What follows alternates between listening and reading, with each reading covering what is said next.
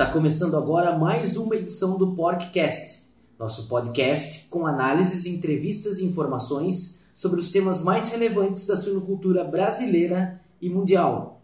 E hoje nós vamos falar sobre o papel e a importância dos programas de biossegurança em tempos de pressão sanitária ampliada, um tema absolutamente prioritário na suinocultura moderna. Para falar sobre o assunto, temos aqui o médico veterinário Gustavo Simão, gerente de serviços veterinários da Grosseria Speak. Olá, Gustavo, um prazer recebê-lo aqui. Olá, Rodolfo, prazer é meu. Meu nome é Rodolfo Antunes e está começando agora o Podcast.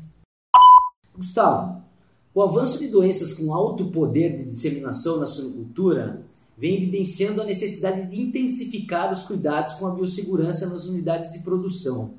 Está aí o rápido avanço geográfico da PSA que não deixa dúvidas com relação a isso. A pergunta que eu queria fazer assim é como é que você analisa a atual situação sanitária da suinocultura mundial? Há motivos para alarme? Olha, Rodolfo, sim, há, há, motivos para estarmos alertas nesse momento. Né? Temos que, que nos preparar para evitar que as doenças entrem e, se ocorrer, é, temos medidas claras é, de contenção. E, e, se tratando de vírus, como da peste suína africana, o qual não temos nenhuma arma, podemos dizer assim, efetiva, como a vacina, por exemplo, a preparação tem que ser ainda maior. É, segundo alguns dados que a gente tem visto é, do Rabobank, por exemplo, a situação da, da suinocultura mundial ela se resume hoje na queda de, de produção de carne suína na ordem de 30% é, em relação à capacidade global de produção. E, e, isso porque o vírus ele alcançou um plantel que representa aí 49% da produção mundial de carne suína, né, sendo sua maioria de subsistência, e, e reduziu o plantel chinês é, de matriz em aproximadamente 40%. Então nós estamos falando aí em redução de pelo menos 20 a 25 milhões de toneladas métricas por ano, é, o que representa aí quatro vezes a produção brasileira. E isso sem mencionar outros países da Ásia, né, como Vietnã, Camboja, entre outros, que têm a suinocultura como seu principal, sua principal atividade do agronegócio. E, e essa redução da produção chinesa seria considerando se o vírus parasse hoje, né, a, sua, a sua expansão. E, porém, a, estamos vendo exatamente o contrário. Né? E que postura as empresas suinícolas e os suinocultores precisam adotar diante dessa nova realidade, Gustavo? Essa nova realidade que eu digo é de maiores riscos e de pressão sanitária ampliada. Ah, não tenho dúvidas que precisamos urgentemente é, pensar em uma, uma pessoa ou, ou equipes dedicadas né, à, à gestão de, de, de, um programa de biossegurança eficiente é, dentro das unidades ou, ou sistemas de produção é, de extrema importância hoje que tem essa, esse, esse time né, é, dedicado. É, veja, se considerarmos que seria uma, uma postura de preparação de guerra, podemos dizer assim, no caso de um, de um surto como esse, né, de PSA, é, pode acreditar, né, as, as notícias e os depoimentos que, que estão amplamente divulgados sobre PSA não, não nos faz pensar diferente.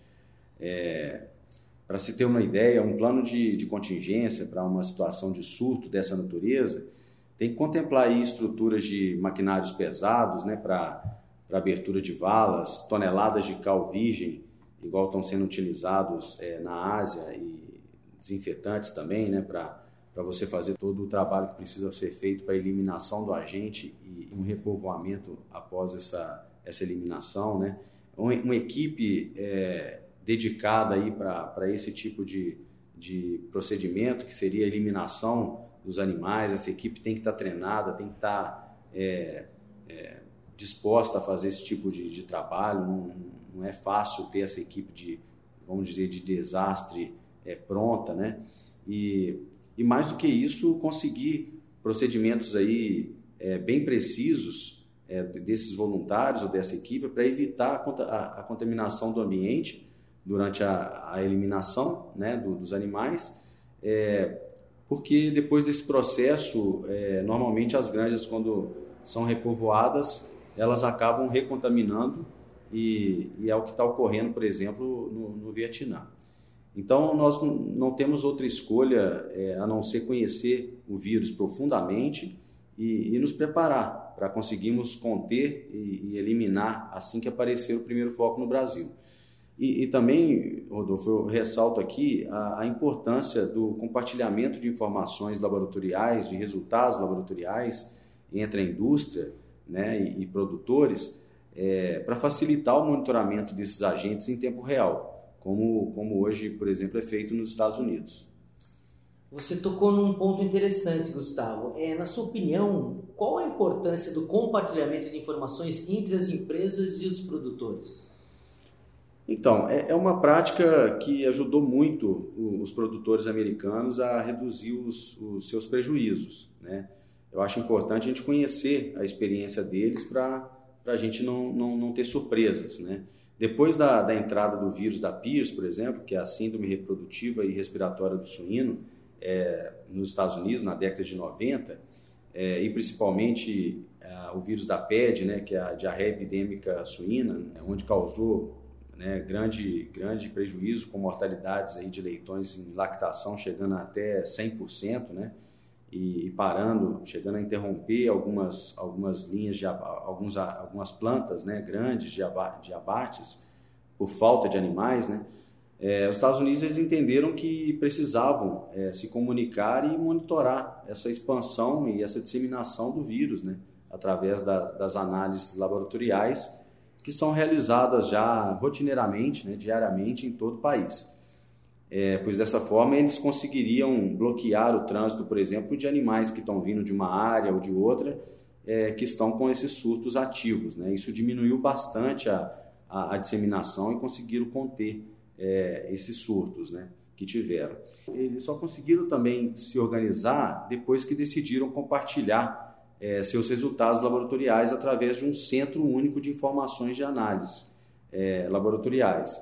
Então, o que que, como que isso funciona? Né? São várias indústrias que se juntaram é, e alimentam e, e, autorizam os laboratórios a alimentarem um banco de dados é, é, um banco de dados que vai compilar essas informações é, dos resultados laboratoriais e gerar e gerar aí históricos né, de surtos em, é, em, estações diferentes do ano. Então, é, essa, essa central de, de, de, monitoramento, ela, hoje ela é chamada lá de Swine Health Information Center, então Centro de Informações de Saúde Suína. E, e é possível é, então monitorar agentes, por exemplo, igual é, PIRS, como PIRS, PD, Seneca Valley Vírus, é, é, Delta Corona Vírus, dentre outros. Né? E, e, a PIC faz parte desse programa e nós, como, né, como AgroSéries PIC, nós temos acesso aos relatórios semanais e, e, e a gente tem noção aí desse monitoramento dos agentes em tempo real que eles, que eles possuem. E do ponto de vista da estrutura laboratorial oficial do Brasil, Gustavo, é, como é que você enxerga uma possível entrada de um vírus exótico como o PSA, como o da PSA, por exemplo, no país? Os laboratórios estão preparados? Nós conseguiríamos atender essa demanda de envio de amostras oficiais? Olha, se a gente levar em consideração né, o poder de disseminação que um vírus como o da peste suína africana tem, é, a gente chega à conclusão, à rápida conclusão que, que não temos, não temos estrutura laboratorial suficiente para, para esse tipo de surto. É, acreditamos que o volume de amostras é, suspeitas, né, depois de um surto que, que aparecer no país, é, será enorme, né? pois uma vez identificado, é, várias granjas vão querer analisar aí é, amostras de qualquer animal que tenha um quadro clínico semelhante, né, como é, é, sinais clínicos de, de, hemorragia, né, quadros hemorrágicos, que, que é característico dessa, dessa enfermidade. E, e, com certeza precisaria de uma confirmação oficial. Né? Então, o volume de amostras seria muito grande, eu acredito, mesmo porque nós somos endêmicos a algumas doenças que, que, que possuem essa, esse mesmo é, sinais clínicos semelhantes, né, como eu disse, e, e, eu acredito que todos iriam enviar e, e todos os é, veterinários oficiais ficariam é, na dúvida e, e, com certeza iriam é, tirar, tirar essa dúvida e, e enviar nós para o serviço oficial. Atualmente o Ministério ele conta com dois laboratórios somente, é, laboratórios oficiais, né, onde é, somente eles são aprovados, né, esses dois são aprovados para fazerem testes confirmatórios de doenças exóticas. E se a gente tomar como exemplo os Estados Unidos, eles possuem aí 10 laboratórios né, para vigilância ativa, é, falando aí peste suína clássica e peste suína africana, ou seja, estão habilitados para fazer a vigilância, e 35 laboratórios aprovados para fazer a investigação é, e testes de, de resposta rápida né, para os mesmos vírus, né, para a peste suína clássica e peste suína africana. Sob o ponto de vista da biossegurança, Gustavo, o que, que precisa e pode ser feito para proteger as unidades de produção? Ou até mais, assim, quais seriam, em ordem de importância, os eventos de maior risco para a entrada de patógenos nas unidades? Então, a biossegurança ela compreende um conjunto de medidas amplo para mitigação de risco durante os eventos que naturalmente eles precisam ocorrer no dia a dia e são essenciais para o funcionamento da unidade de produção de suínos. E se pensarmos que, que precisamos dar prioridade no controle de alguns eventos, é, podemos dizer então que existem eventos que são mais importantes do que outros, certo? É, o que, que eu quero dizer? A partir do momento que conhecemos o microorganismo que estamos falando, conseguimos identificar quais seriam os eventos de maior risco e, por sua vez, reduzir o número de repetições que, que estes eventos irão ocorrer, né? por exemplo. Essa é a forma que fazemos a gestão de biossegurança, é, reduzindo as repetições dos eventos mais críticos. Se tivermos que listar cinco eventos, os quais seriam os de maior risco para a entrada de patógenos em geral nas unidades, é, isso se baseando em resultados de modelo epidemiológico, já, já, já se tem publicado, sem dúvida seriam: um, movimentação de animais. É, isso engloba caminhões contaminados, é, chegando até a granja para buscar animais, né, animais de reposição entrando diretamente nas granjas sem passar por processo de quarentenas e carregamento de desmame, né, que ocorre aí pelo menos uma vez por semana, e descartes também que ocorre com certa frequência. 2. Entrada de pessoas. 3. Ração, equipamentos, materiais em geral, sêmen e alimentos para os funcionários. 4. A destinação de animais mortos. E, por fim, 5. Acesso livre para a entrada de, de animais silvestres, né? deixando em cercas abertas, é, situações que atraem é, carreadores de patógenos como roedores e pássaros, no caso de, é, de, de, desperdício de ração ou vazamento de ração nos silos.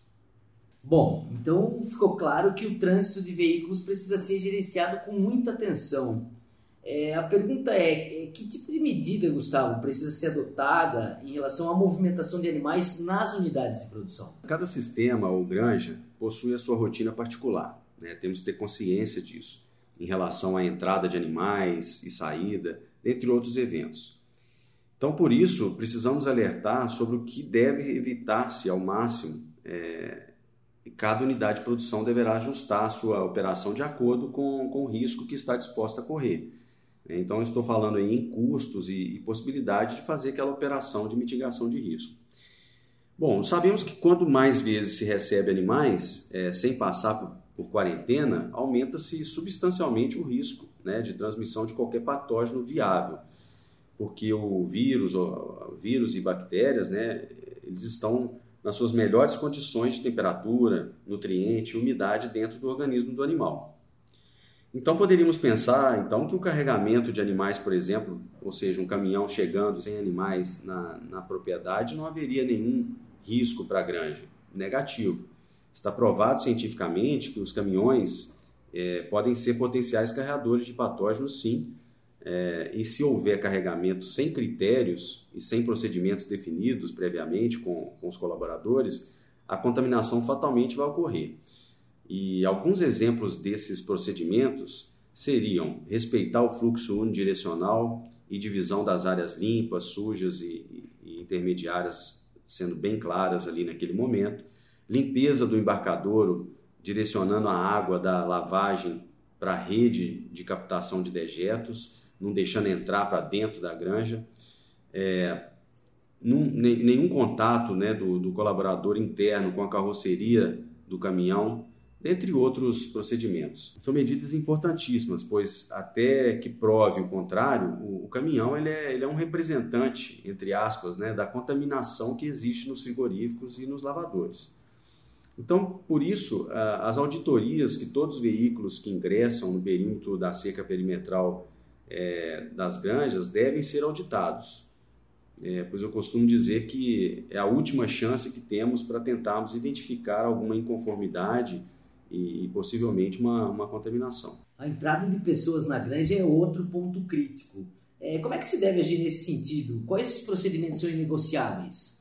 Bom, por mais que o gerente possa conhecer seus colaboradores né, e, e os visitantes é, àquela unidade, ele não consegue gerenciar suas procedências, correto? Ou seja, saber, por exemplo, aí se houve contato é, com suínos dentro do tempo exigido aí para vazio sanitário, é, se veio de outra granja naquele mesmo dia e que porventura possa estar contaminada. Bom, enfim, toda pessoa que entra na granja também deve ser considerada uma fonte é, potencial de contaminação, até que prove o contrário. Né? É, então, para isso, estamos aprimorando é, os termos de responsabilidade do visitante e também do, do colaborador buscando uma maior responsabilidade deles em relação ao cumprimento das regras, principalmente de vazio sanitário. E também estamos é, tentando melhorar a configuração e os procedimentos nos vestiários, como por exemplo a utilização de bancos como barreira física para serem deixados ali os calçados, né? condições adequadas para um banho de qualidade, armários na área suja e na área limpa para possibilitar a organização das vestimentas, e, e toalhas em seus devidos lugares. Também é muito importante a fixação de placas é, orientando cada etapa de passagem e quais procedimentos devem ser realizados. E, por fim, identificação clara dos limites entre as áreas suja, intermediária e limpa facilita muito o aprendizado das ações corretas durante os procedimentos no vestiário. O ingresso de equipamentos, materiais e utensílios também merece atenção. É, que cuidados precisam ser tomados nesse sentido, Gustavo?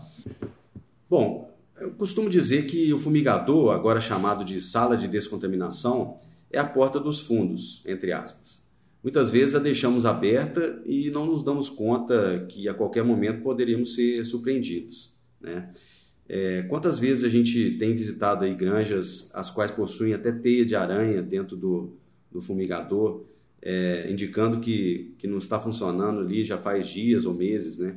ou falta de produto para realizar o processo, ou ausência de, de tranca nas portas, é, por, e por fim uma, uma barreira física né, que a gente está indicando agora que seria fundamental para evitar o livre acesso ali de, da passagem de pessoas curiosas, por exemplo, é, por dentro do fumigador e ter acesso à granja. Né? Todos esses ajustes são, são fundamentais para que esse processo faça sentido. Né? É, e os vírus que, que nós estamos falando atualmente, é, eles é, estão sendo encontrados por toda parte é, nos países que estão passando pelo surto, inclusive embalagens de produtos industrializados, né? os quais sabemos que passaram por, por processos ali, talvez de alta temperatura, que poderia inativar o vírus, ou umidades baixíssimas do, do princípio ativo ou do produto em si, mas eles podem ter contato com o agente durante o transporte. Né? E, e, e se não houver um processo de mitigação do risco, como a fumigação, na barreira da granja, fatalmente o vírus poderá chegar até o suíno, com certeza. Então, o tipo de produto, dosagem e tempo de exposição devem ser rigorosamente seguidos e são fundamentais para garantir o processo de fumigação e assim reduzir o risco de introdução de patógenos por essa via. Perfeito.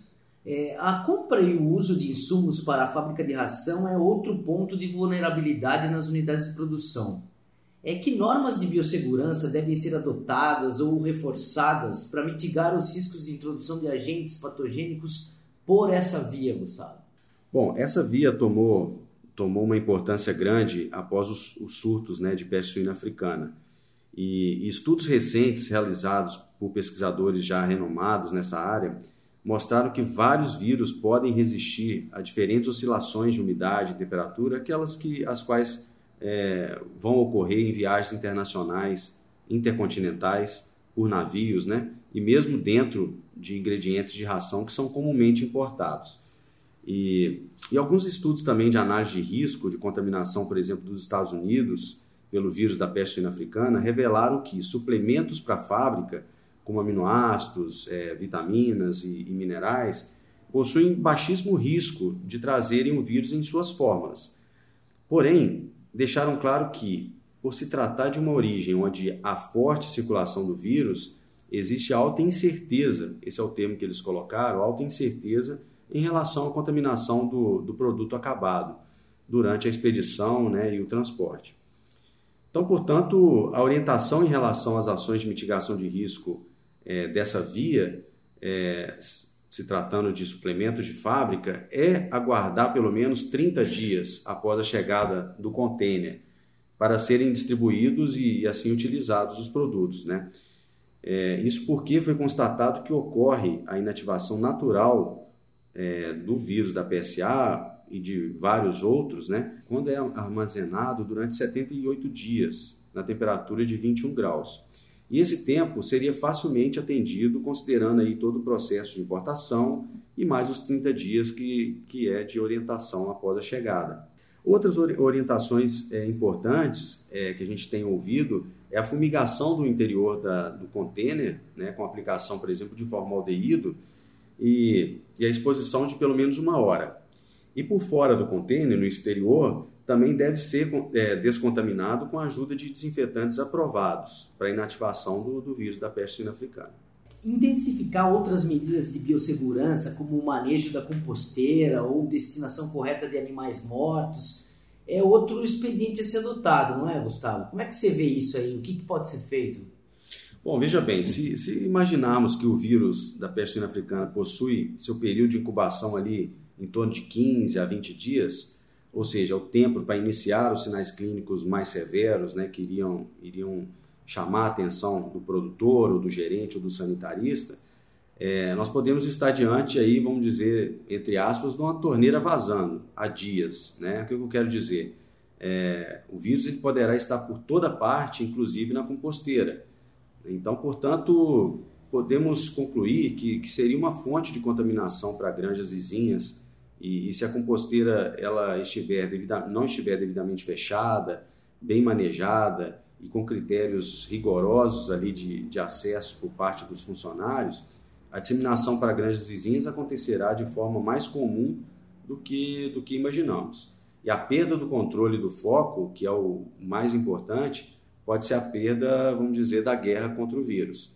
Então, portanto, a gente, independentemente da peste suína africana, do vírus da peste suína africana, nós temos que, que ter o compromisso de cuidarmos da compostagem, é, considerando uma, uma porta de entrada de doenças da mesma forma que, que as outras citadas anteriormente.